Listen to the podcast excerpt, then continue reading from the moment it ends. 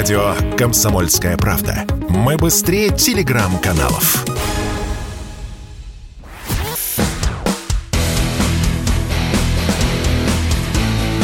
Программа с непримиримой позицией. Утренний Мордан. Всем здравствуйте! В эфире радио «Комсомольская правда». Я Сергей Мордан. Конечно, трансляция началась на YouTube-канале «Мордан 2.0». Подписывайтесь, нажимайте кнопку «Нравится», отправляйте ссылку своим друзьям. Сейчас будет самая жареная, самая хайпажорская тема сегодняшнего дня, ну и вчерашнего вечера, конечно. Ну а куда деваться-то? Замалчивать не будем. Это удел, не знаю, кого удел. Да нет, ни, никто, по-моему, уже ничего не замалчивает. Значит, а, друзья мои, давайте мы сделаем так. Давайте мы не будем тратить время. А, поскольку, ну, в любом случае, а, я попадаю в категорию, хоть и экспертов, но все же диванных, а вот в этой случае со вчерашним обменом наших пленных я предпочел бы, честно говоря, правда предпочел бы дать слово людям, а, которые ситуацию видят вблизи, во многом видят ее изнутри и могут, в общем, а, очень компетентно объяснить. Александр Сладков с нами на связи, легендарный военкор. Саш, привет. Сереж, приветствую. Очень... Прошу прощения, что не, не, не, никак не мог выйти в эфир КП. Ну, ну что ж делать. Тебе всегда с уважением. Спасибо большое. Ты, ты даже ведь э, не в Крыму, не говоря уже о том, что ты не в Сочи. Ты там э, на войне, поэтому мы все да понимаем. У нас тоже здесь тепло, отличная погода, и Кальмиус вылезает своими пляжами. Прекрасно. Слушай, ну вот смотри, а вчерашняя эта история ошеломившая, причем, знаешь, она ведь ошеломила людей которых я бы лично отнес бы к категории турбопатриотов. То есть те, кому все равно, вот, те, для кого происходящее на Донбассе не имеет никакого значения, а таких в Москве, по крайней мере, довольно много, а для них это не тема. Это для тема для людей, э, вот у кого сердце болит. И с ними, в общем, как-то, ну, кто-то должен поговорить. По, по крайней мере, успокоить и объяснить. Объясни, пожалуйста, что случилось? И твой взгляд а, на эту ситуацию. Нет, Сереж, что случилось, я не смогу объяснить. Я не участник событий и не присутствовал, ну, допустим, при принятии решения. А, есть только мнение, ну, наверное, в формате обывателя, э, ну, даже нет, репортера, который э, в этой теме, но не имеет отношения к событию, о котором мы говорим. А, я имею в виду к освещению. Если моя точка зрения интересна, то, да. конечно, обществу надо было бы объяснить, что произошло. Потому что мы говорим денацификация. И вдруг мы выпускаем этих людей. Э, выпускаем героев для Украины, э, которых встретили как героев, которых э, будут вводить по различным мероприятиям, которые будут сниматься, давать интервью, которые будут обучать личный состав действиям в жестком окружении, э, исходя из своего опыта. То есть мы даем им э, людей, которые, а, обладают информацией о наших, э, ну, о нашей системе пленных, они обладают информацией о, э, они обладают огромным опытом боев в городе, угу. гигантским опытом который сейчас э, находится у э, в украинской, ну, на Украине он находится на уровне э, невысоком, потому что все те, кого мы здесь жестко щемили, либо уничтожены, либо попали в плен. И вот эти инструкторы вышли. Да, эти мужики без ног, без ног, без рук, мне по-человечески, по-солдатски их жалко, но это враг. И мы, э, как бомбараж, э, по мотивам бомбараша, помнишь, стреляю не в тебя, я в э, письмо, которое ты запомнил. Угу, угу. Вот. Это два. Третье. Обществу сказали, мы не будем их менять. И обсуждался вопрос в Государственной Думе. А, вчера я дискутировал со, со своим другом Димой Куликовым. Он говорит, ну тебе не жалко тех людей, которых мы поменяли? Да конечно, да, ну что ж вы из меня делаете прям э, монстра какого-то, который готов там э, по колено в информационной крови э, сражаться там. Да нет, э, конечно, людей надо было выручать. У меня просто вопрос. Я ни, ни в коем случае осуждать это решение я не могу, потому что я не знаю о нем ничего. Угу. Ну реально. Я не знаю, что произошло. Народу не объяснили. Как бы проживет и проглотит. Ничего страшного. Вот. А, а кого мы встретили как героев?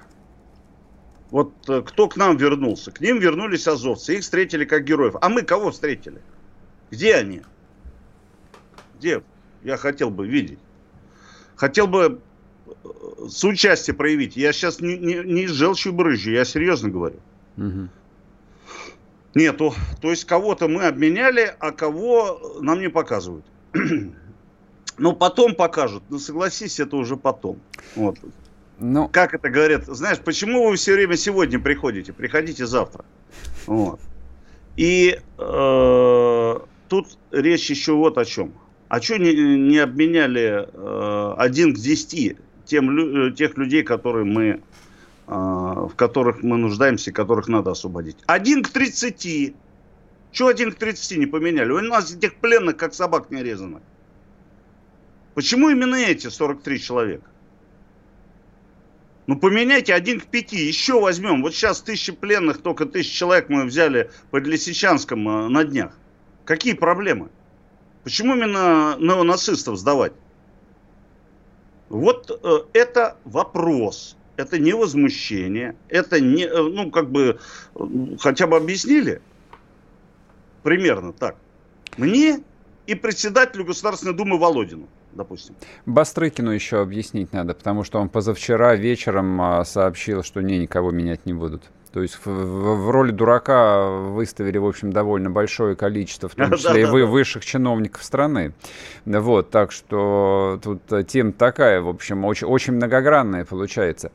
А у, меня, честно говоря, вот э, просто возникает такое ощущение, что действительно люди, которые занимаются, ну, там, по крайней мере, теоретически мне понятным делом, да, они вызволяют наших солдат. То есть вот в моем, э, в моей картине мира жизнь русского солдата, русского летчика, спецназовца, грушника, кого угодно, просто жизнь русского солдата стоит чего угодно. Вот как э, израильтяне там меняли да, своего да? эфрейтора на 2000 палестинцев, да и правильно делали. Да, конечно. Но, но у них это на уровне действительно национального национальной идеологии, которая постулируется при каждом удобном случае. Жизнь каждого еврея, каждого израильского солдата бесценна, мы пойдем Согласен. на все, чтобы Согласен. его спасти. Но здесь просто глухое молчание стена, вот, вот, вот, вот э, это в недоумение некоторое вгоняет. Может быть, еще раз нужно военкорам напроситься на встречу с Путиным? Там еще Нет, этот вопрос Владимир про, проартикулировать. не надо отвлекать. А, процесс запущен. Здесь Сергей Кожугетович был, который тоже принимает живое участие. Это же его, а, его родная организация Министерство обороны, которым руководит. Он, он а, реально очень внимательно относится к этим делам и отслеживает. Ну, бывает, ну, непростое время. Бывает. Ну, я тут, как бы мы в одном лагере все и идем в одном строю. Я про другой говорю. Вот смотри, протестировали на вот этой женщине, которая Тесла или как она там? Тайра, Тайра Сайра. Сара Тайрос. На, нам же потом сказали, что не, она никакая не нацистка, а вообще почти что врач. Нет, суть, э, суть в том, что э, она действительно была проверена. Она действительно э, по моим данным не имеет отношения ни к чему. Угу но ее через соломинку в одно место надули как э, врага. А потом э, она же стала э, заложницей своего вот этого образа, который создали. Мы взяли пятую руку правую Басаева, мы уничтожили там восьмую э, руку Хатаба. Это в наших, это еще с Гаджимурата идет, с Толстого, Алексея, э, э, Льва Николаевича. Э, вот эти отчетности. Ну, ну, надо просто почитать, вот позапрошлый век. А, а то, что э, протестировали общество, как отнеслось, да негативно отнеслось. Угу. Крайне негативно. И все равно сделали. Вот в чем дело. И я хочу сказать, я знаю людей, некоторых, которые занимаются обменами. Допустим, Даша Морозов. Но она занимается кропотливой переговорной, статистической, аналитической работой, но она не принимает решения. она делает все, но она не принимает решения.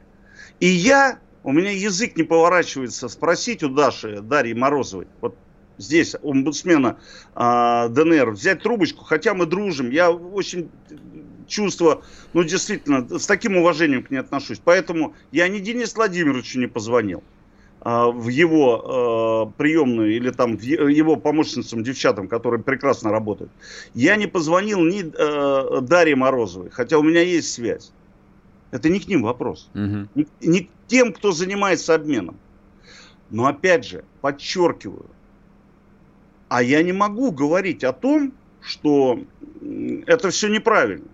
Во мне возмущает, ну, как бы возмущение возникает. То, то есть, я член общества нашего, я активный член общества, я очень переживаю и за наших солдат, и за ситуацию, за президента, за министра обороны.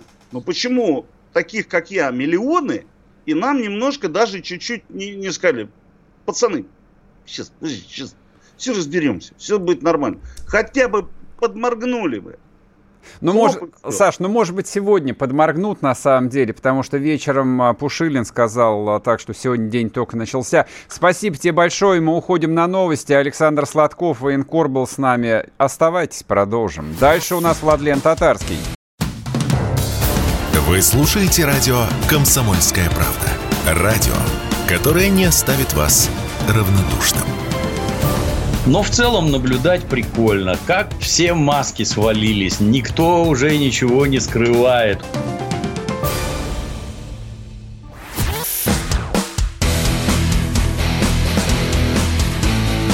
Программа с непримиримой позицией. Утренний Мордан. И снова здравствуйте, и снова в эфире радио «Комсомольская правда». Я Сергей Мордан, трансляция YouTube-канал «Мордан 2.0». Значит, я запустил в телеграм-канале э, опрос. Ну, может быть, он не вполне совершенный, дает э, слишком мало вариантов ответа, но тем не менее, давайте-ка мы сейчас сделаем срез общественного мнения. Итак, стоило ли менять наших э, солдат на азовцев? Да, жизнь русского солдата стоит этого. Я добавлю, она стоит всего. Нет, нацистов надо судить. Третий вариант. Ничего не понимаю, народу никто ничего не объяснил. Голосуйте. Пока что две с половиной тысячи голосов, и мы сейчас предложим проголосовать Владлену Татарскому. Владлен, привет тебе.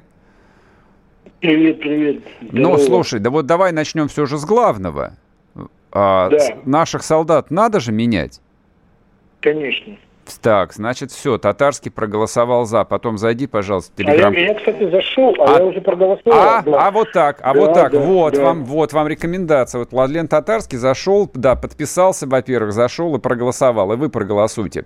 А теперь давай серьезно поговорим. А вот, а, ну, поскольку мы с тобой единомышленники, для меня тоже э, нет ни малейших сомнений в том, что обязательно всех наших пленных надо выменивать, чего бы это ни стоило. Но вот вопрос дискуссионный, который, так сказать, подвисает в воздухе, а как же быть с этой чертовой денацификацией, которая, в общем, совсем тогда получается какой-то, ну, непонятно, теорией? Вот, Нет, э, ну, подождите, смотрите, у нас почему Азов, например, в отличие от правого сектора, э, он не признан ни террористической, ни запрещенной организацией. Я, кстати, написал вчера об этом все в канале.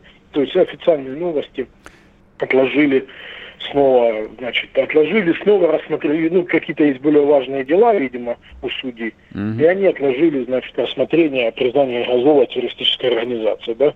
То есть, по сути, это такие же пленные, ну, юридически, как и остальные. Но мы-то понимаем, что они не такие же пленные, да, как остальные.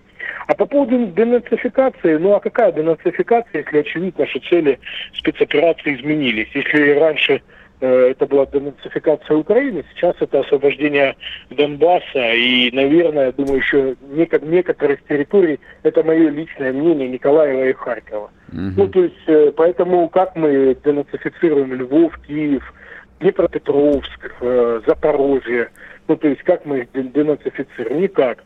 Вот. Менять нужно, да. Э, ну, почему мы об этом узнаем от украинских э, ну, официальных СМИ? Давайте мы их будем просто все смотреть. Зачем нам э, вот эти вот организации, которые нам должны сообщать, да, первые? Давайте просто сверять по украинским СМИ. Вот за обмен Тайры, за обмен азовцев мы узнаем от них, потом, потом Пушилин, да, который, ну, в принципе, не уполномочен э, вот этим заниматься, вот, говорит, э, да, действительно, был обмен и все такое. Почему заранее, ну, как-то все зачем не разъяснить, зачем закладывать эти мины замедленного действия, говоря о том, что э, там Тайра съела родителей и малышей, а потом говорит, что это фантазии солдат. Зачем э, что мы менять по-любому азовцев не будем, а потом, короче, их менять. Как бы я, я понимаю, что мы с тобой ну, в этой цепочке, ну, где-то на последнем месте. И а, но люди до тех, кто это все выдумывает, дотянуться не могут. Наши подписчики, простой народ, а нам могут написать, да, вот, э, прямо в личку, могут написать, сказать, что ты молол, почему ты говорил, что не будешь, не будут менять, а меняют. Как будто это от тебя или от меня зависит, будут их менять или нет, ну, понимаешь, да, то есть, вот. А я могу Поэтому, объяснить. Ну, вот, Владлен, смотри, я, у, у меня есть мое личное мнение. А просто когда вот э, вся эта процедура сдачи в плен происходила, конечно, изначально э, там возникало некоторое такое сомнение, ну, как, как-то странно. Вот, и выходят они с баулами, и, в общем, вполне себе, ну, не похожие на тех пленных немцев, которых мы видели в хронике времен Великой Отечественной войны. Но, тем не менее, вот категорически э, не хотелось э, согласиться соглашаться с заявлением э, Зеленского, которого там я тут обзывал дураком, все его обзывали дураком, лжецом, ха-ха. Зеленский говорит, что идет сложная операция, что наших героев обменяют, да он э, мразь, он обманывает украинцев. А оказалось, да нет, действительно шла операция. Ну, не всех, наверное, надеюсь, обменяли, но, видимо, это только начало. Вот, собственно, и вся, вот, собственно, и вся история. Вот, мы, может быть, ну, мы не хотели там, там признать правду? Ну, я же говорю, мы вот, что мы с тобой, мы с тобой можем догадываться. Были ли какие-то договоренности? Вот, например, Волына дает сейчас э, интервью, да, то есть как бы продолжает свою медийную деятельность уже со 120-й колонии, uh-huh. с Еленовской колонии.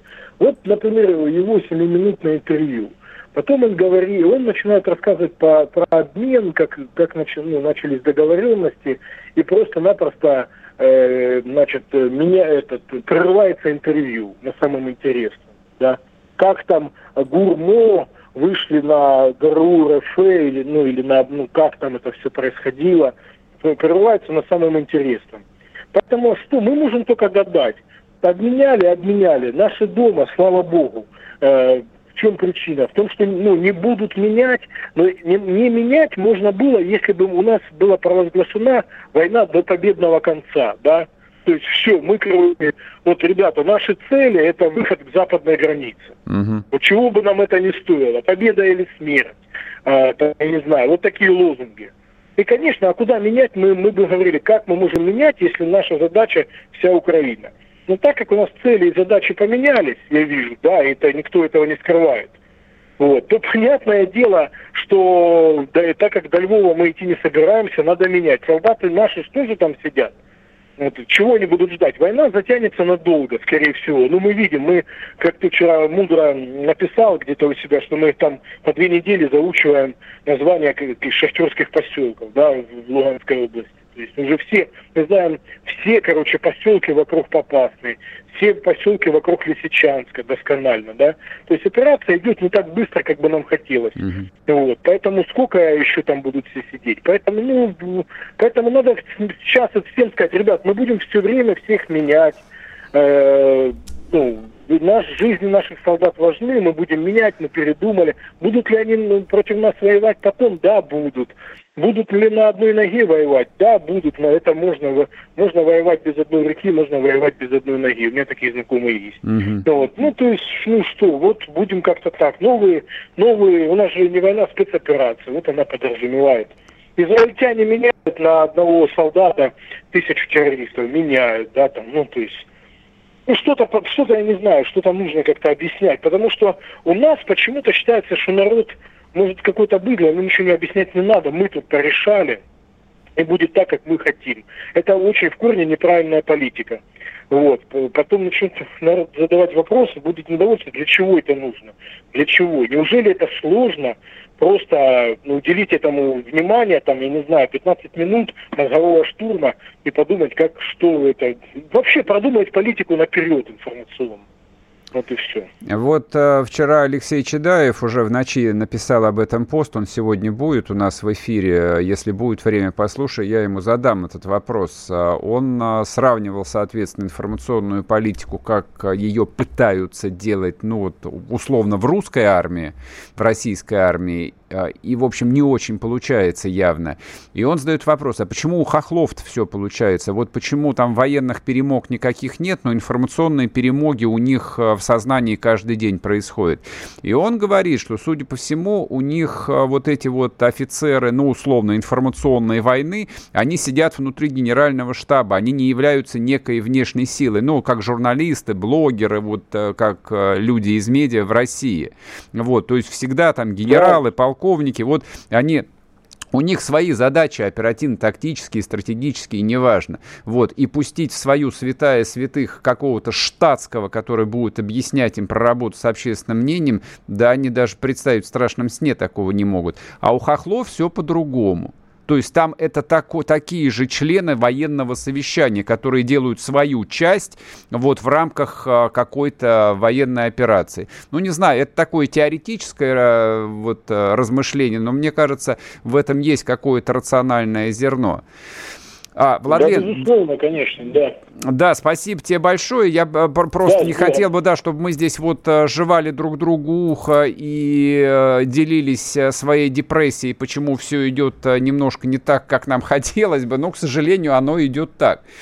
Друзья мои, значит, я вот совершенно осознанно а, вывел а, в эфир а, двух людей, которые находятся вот там, а, на линии фронта, двух военкоров легендарных, которые действительно имеют все моральные, в том числе основания, высказываться по этой позиции, а, я сейчас выскажусь просто как теоретик, коротко.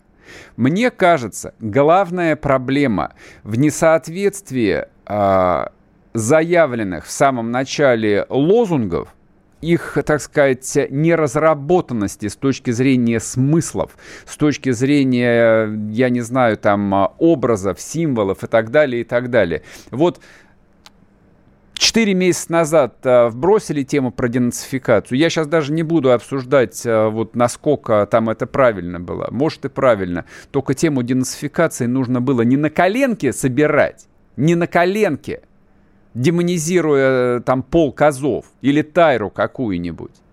А нужно было разработать длинную легенду.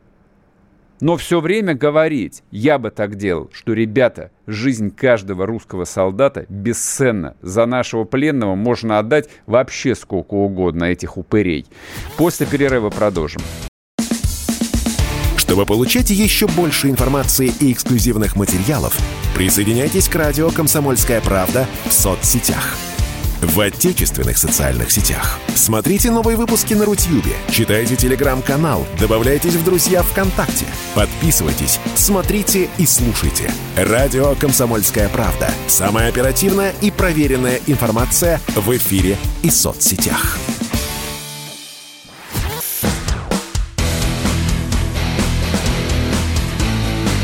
Программа с непримиримой позицией. Утренний Мордан. И снова здравствуйте, и снова в эфире радио «Комсомольская правда». Я Сергей Мордан. Значит, а, мы эту тему сегодня обмена пережевывать не будем. Достаточно потратили, 30 минут же достаточно, наверное. Но, тем не менее, опрос а, запущенный будет действовать до конца сегодняшнего эфира. Вот ежели у вас есть отчетливое желание высказаться, пожалуйста, Звучит вопрос так, стоило ли менять наших солдат на азовцев? Да, жизнь русского солдата стоит этого, она стоит всего. Второй, нет, нацистов надо судить. Третье, я ничего не понимаю, мне ничего не объяснили, отстаньте от меня. Заходите, телеграм-канал Мардан, голосуйте, а мы переходим, соответственно, к другим, не менее важным а, событиям, случившимся во вчерашнем дне. Вот так вот. А, Кирилл Стремоусов с нами на связи, заместитель главы военно-гражданской администрации Херсонской области. Кирилл Сергеевич, здрасте. Здравствуйте. Вы бесконечный источник позитивных новостей. Вот э, когда впадаешь в грусть, тоску, вам в поиске новостей находишь фамилию Стремоусов, и все, сразу жизнь налаживается. Вот э, вы сообщили о том, что а, начали в Херсонской области подготовку к референдуму о вхождении в состав России. Правильно я понял? Я правильно прочитал? Вы прочитали правильно, но вы должны понять, это не какой-то квест, который в конце э, нашего пути должен закончиться референдумом. И на этом все, конец вот всей истории и начало специальной военной операции по денацификации и демилитаризации фактически нацистской Украины, которая возобновила, знаете, вот всю ту историческую форму, в которой когда-то описывал один из авторов произведения «Белый тигр», говорит, он будет ждать 30, 40, 60 лет, но потом вылезет, и пока, говорит, я его не сожгу, мы будем бороться всегда с этим фашизмом. Угу. И мы скажем так, что сам по себе факт, э, который сегодня муссирует, между прочим, любая сторона, в том числе и э, вражеская сторона, это референдум, вот как где, но мы знаем, что этот референдум, так же как и крымский референдум, который абсолютно законно на полных основаниях был проведен, Э, будет не признан. Соответственно, мы говорим о том, что подготовка к референдуму идет, к налаж... Э, идет через налаживание экономического благосостояния Херсонской области.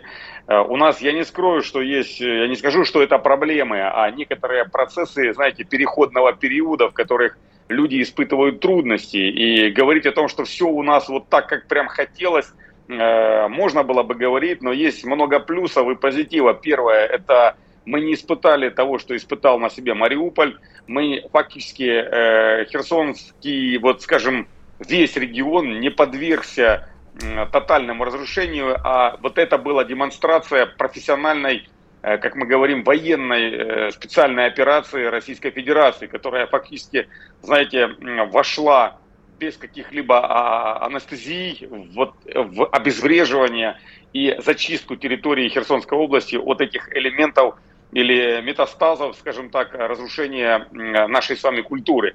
Угу. Поэтому мы говорим о том, что сейчас основным, основной нашей задачей является э, возвращение э, Херсонской области, его, возможно, даже не, не говорю про быстрый э, какой-то переход в банковскую систему, в систему связи, э, в систему как раз вот налаживания транспортных отношений – возникают сразу же побочно другие вопросы. Я не говорю о словах проблема, потому что слово проблема для меня не имеет э, не имеющее слова корня, как и бизнес, это как раз вот человеческие отношения и работа с людьми. А вы понимаете, что я не говорю что про то, что кадров не хватает, но э, есть, есть на сегодняшний момент некий такой, знаете, пробел, в котором мы за последние годы в Украине не занимались как раз вот изучением внутренней ситуации и внутренней политики, а занимались, знаете, как освоением грантов, которые западные партнеры э, печатая через печатный станок э, раздавали людям, поэтому люди разленились, люди перестали понимать, что такое труд, и как необходимо к этому всему стремиться. Поэтому наш путь к референдуму – это прежде всего возврат социальной сферы, как я уже говорил неоднократно, это пенсии, это социальные выплаты, это интеграция в законодательство Российской Федерации, потому что как никто другой понимает, что бюрократия любого даже европейского государства а, России на сегодняшний момент э, подсказывает о упорядоченности и какой-то плановой, я уже говорю про слово экономика. Ведь если, знаете, вот еще секунду мысль я завершу, но именно что такое экономика? Многие говорят, что экономика должна быть экономной, экономику надо поднимать, но экономика, прежде всего, это э, производная двух слов древнегреческого происхождения. Это эко – дом, номикус – правила, дословно говоря, домашние правила. Поэтому мы сегодня восстанавливаем домашние правила, в которых принято, как и принято, собственно, в России, говорят, тоже есть коррупция, свои проблемы – но в России я, э, например, или как э, родитель у своих детей в своей семье не подворовываю, не обманываю и не заставляю своих детей голодать, потому что я коррупционер э, по жизни, как это было в украинском, знаете, эстеблишменте. И мы говорим о том, что мы наводим порядки в своем доме, мы говорим о Херсонской области, интегрируясь, повторюсь, в Российскую Федерацию. А референдум это всего лишь, скажем так, один из тех промежутков, которые это, мы должны Это пройти. понятно. Вот смотрите, а, ну, во-первых, эта новость проходила по социальным сетям, и прямо сейчас в комментариях а, слушатели просят задать вам вопрос а, по поводу тарифов а, ЖКХ. Вот, возник, ну, как бы такой э, местный локальный скандал о том, что тарифы какие-то очень высокие в сравнении с... Вот прокомментируйте, пожалуйста, если можно, какие сейчас э, тарифы э, на ЖКХ в Херсонской области? И вообще, и сразу задам второй вопрос, уже от меня лично. А какие могут быть тарифы, если людям, ну, толком негде сейчас зарабатывать еще? Ну, вы принципе, абсолютно правильно все сказали. Во-первых, про тарифы мы будем говорить исключительно, скорее всего, с 1 августа. Угу. Вы знаете, мы предложили людям не оплачивать сегодня тарифы, хотя многие возмущаются, прежде всего те, кто привык жить за счет э, как раз вот этих вот тарифов, не оказывая те услуги, про которые на сегодняшний момент ожидают жители Херсонской области и города Херсона, но прежде всего говорим о городах. Э, тарифы будут рассчитаны исключительно по, крымск, по крымским э, вот, э, лекалам, то бишь вот так как тарифы оплачиваются в Крыму за свет, за газ, за э, другие э, процессы пользования жилищно-коммунальными э, вот, услугами. И я скажу так, что э, если говорить о том, что кто-то э, рассчитывает сегодня тарифы, то это скорее украинская сторона, которая нещадно Э, выжимая все соки с жителей Херсонской области, так, собственно, как и из Украины, загоняла этими своими тарифами э, несоответствие пенсий, нестабильная, вот, э, знаете, составляющая денежной массы, которую получали непосредственно пенсионеры или социально необеспеченные слои населения. Поэтому про тарифы, про повышение тарифов мы не можем говорить, потому что тарифы, повторюсь, они будут по крымским раскладам, но пока за тарифы никто не платит, поэтому об этом говорить, ну, я поня- думаю, понятно. просто рано. Да, вот это просто популизм какой-то. Я понял, то есть пока скандал на ровном месте. Хорошо, что разъяснили, спасибо большое. А, еще важный вопрос, а, тоже хотелось получить комментарии из первых рук. А, у вас же там а, два мэра в Херсоне было до, до какого, до позавчерашнего, до вчерашнего дня. Один киевский, и второй, соответственно, назначенный военно-гражданской администрацией. Вот, наконец, этого Колыхаева э, задержали вчера. У меня вопрос, на самом деле, не, даже не в том, задержали или нет, если его арестовали, и слава богу. У меня вопрос другой, а что так долго ждали-то?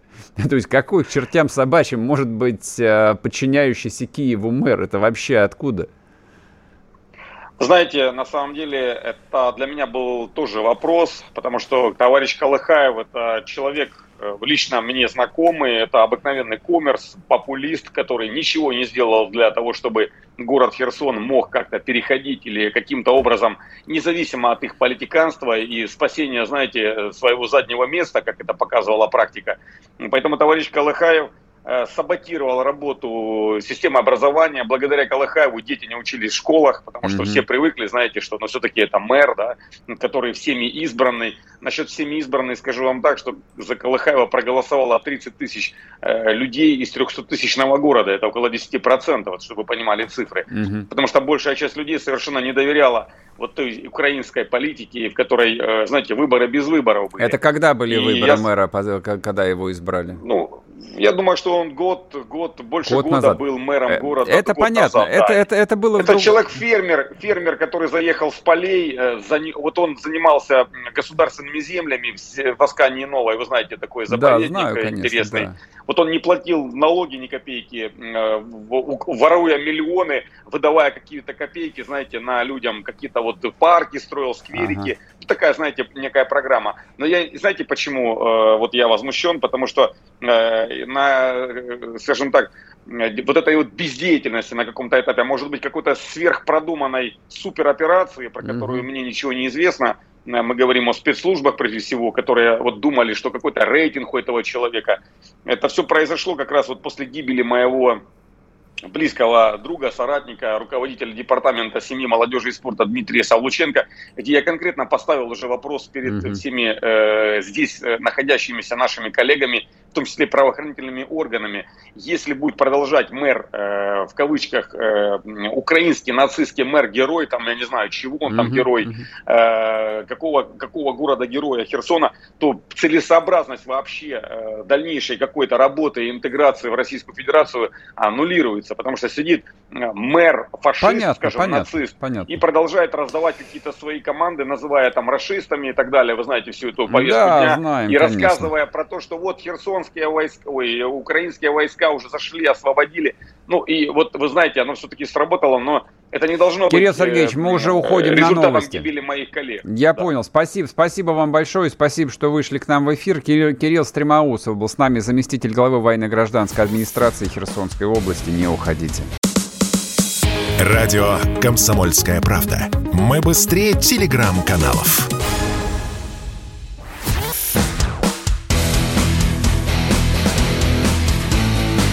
Программа с непримиримой позицией.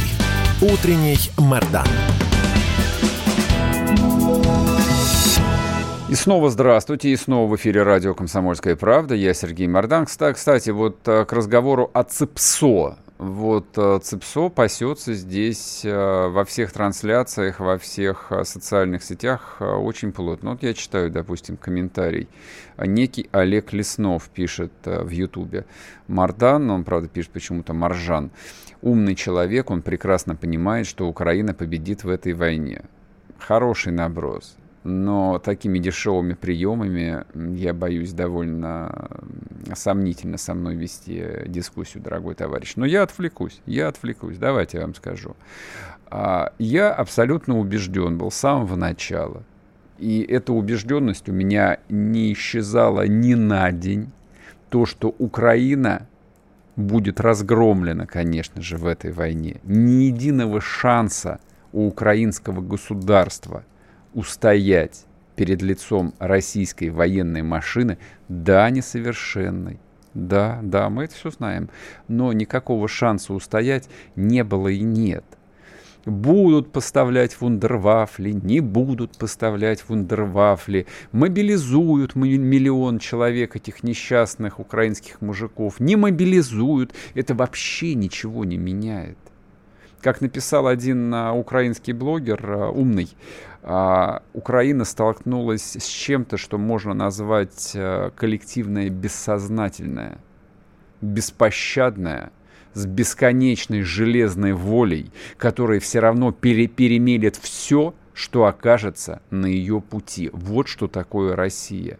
В каком бы обличии она не существовала. В виде Российской империи, в виде Советского Союза, в виде Российской Федерации. Это коллективное бессознательное.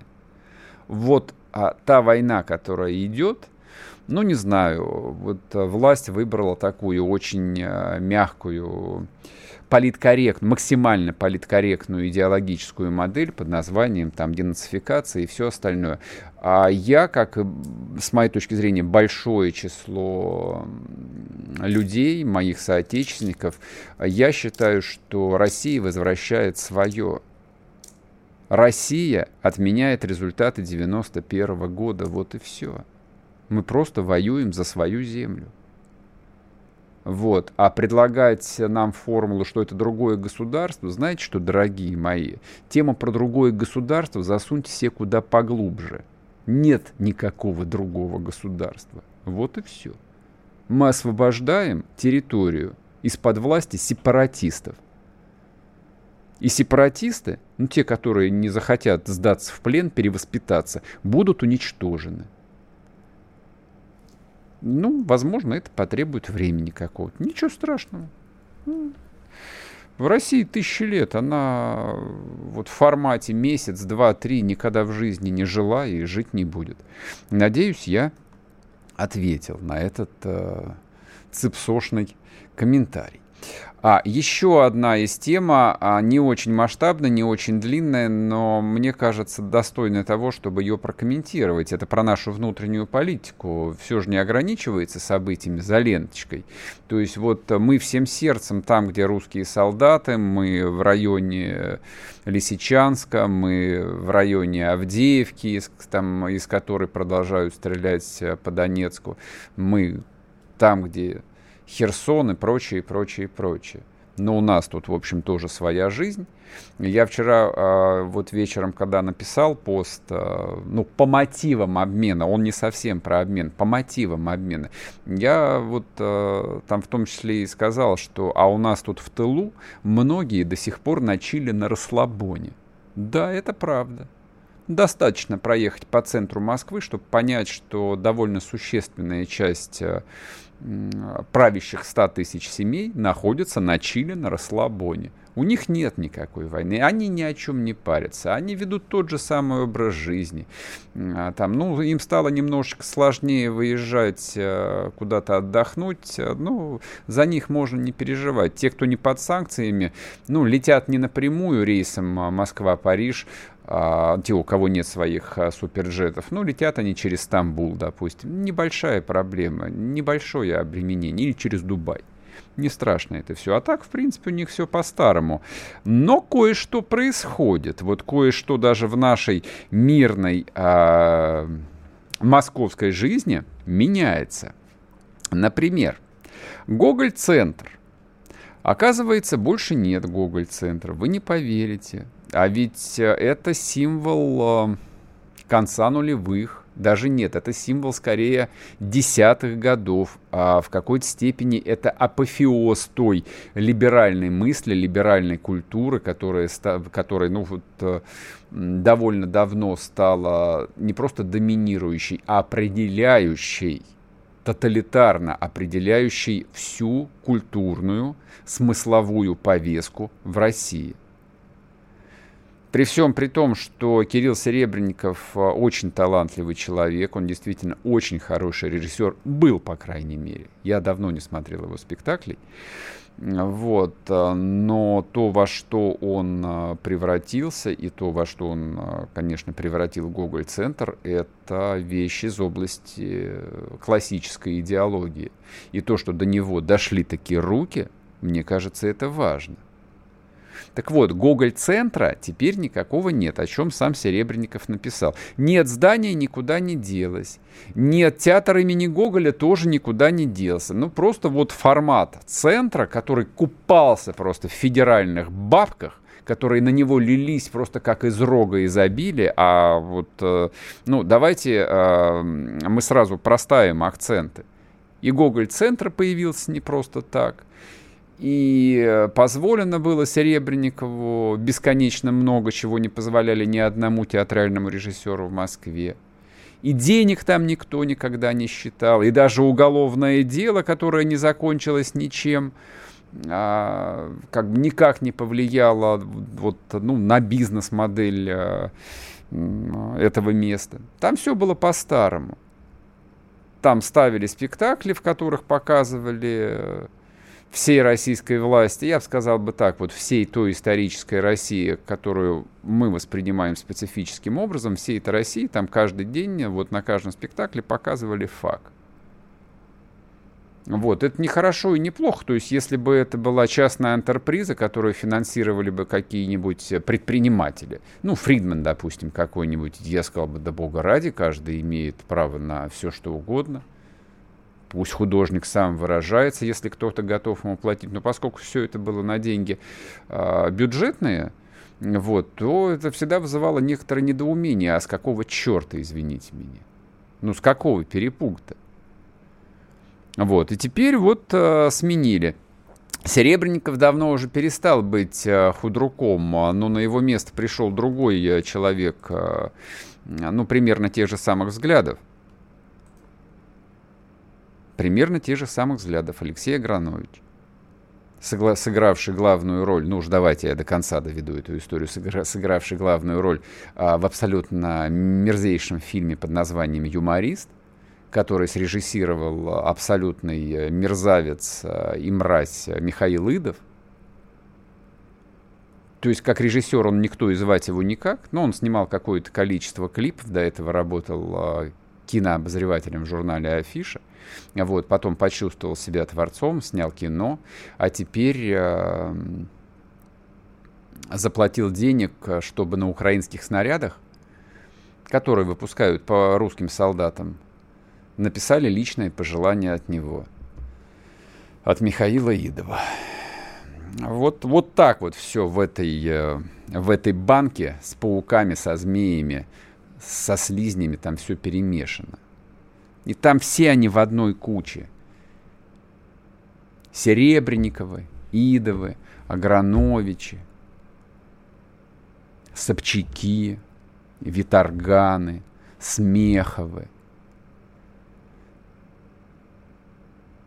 Это все с маленькой буквы, это вот, это некий собирательный образ. Да, все эти люди, фамилии которых я упомянул, они вот в этой специфической когорте национал-предателей ну или несогласных, или людей, которые не поддерживают русскую армию. А всякий, кто не поддерживает русскую армию сегодня, это предатель. Ну, в жизни всегда так было устроено. Если ты, как известно, если ты не хочешь кормить собственную армию, ты будешь кормить чужую армию. Если ты не поддерживаешь а, собственную армию, значит, ты поддерживаешь армию врага. Вот и все. Есть для этого статья в Уголовном кодексе, нет для этого статьи в Уголовном кодексе. Не имеет никакого значения. Вот, собственно, чем до вчерашнего дня был в том числе и Гоголь-центр. А у нас еще один центр, конечно, остается, вот как бельмо на глазу, это Ельцин-центр в Екатеринбурге. Вот, но там покровители, я сказал бы, повлиятельней, вот, поэтому добиться закрытия вот э, этой структуры ну, потребует чуть больше времени. Хотя, конечно же, обязательно. Вот всему свое время Ельцин-центр обязательно в Екатеринбурге будет ликвидирован. Обязательно. И тот федеральный закон, а, согласно которому он был организован и получает финансирование, я думаю, что со временем этот закон тоже будет отменен. Не знаю, там этим составом Государственной Думы, следующим составом Государственной Думы, не имеет никакого значения. Жизнь все расставит на свои места. История даст оценку всем и каждому. А Борис Николаевичу Ельцину, покойному, уже, в общем, история а, все возможные оценки дала осиновый кол в его могилу. Вот такая вот оценка. Продолжим после перерыва. Утренний Мордан.